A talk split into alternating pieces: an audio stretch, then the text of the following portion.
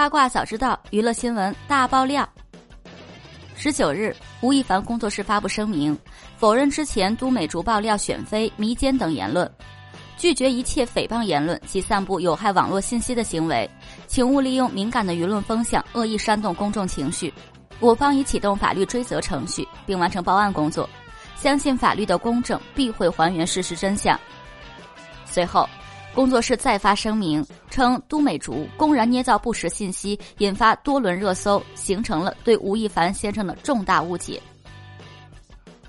吴亦凡方从未注册过微博、微信账号，都美竹发布聊天记录均为假造。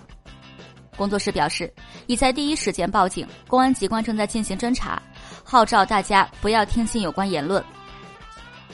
十九日早，吴亦凡首度发声回应。之前没有回应，是因为不想干扰司法程序的推进，但我却没想到我的沉默却纵容了造谣者的变本加厉，我已忍无可忍。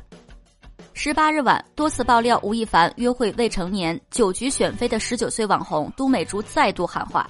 要求吴亦凡二十四小时之内召开新闻发布会，宣布退圈，返回加拿大，并表示站出来吧，像个男人。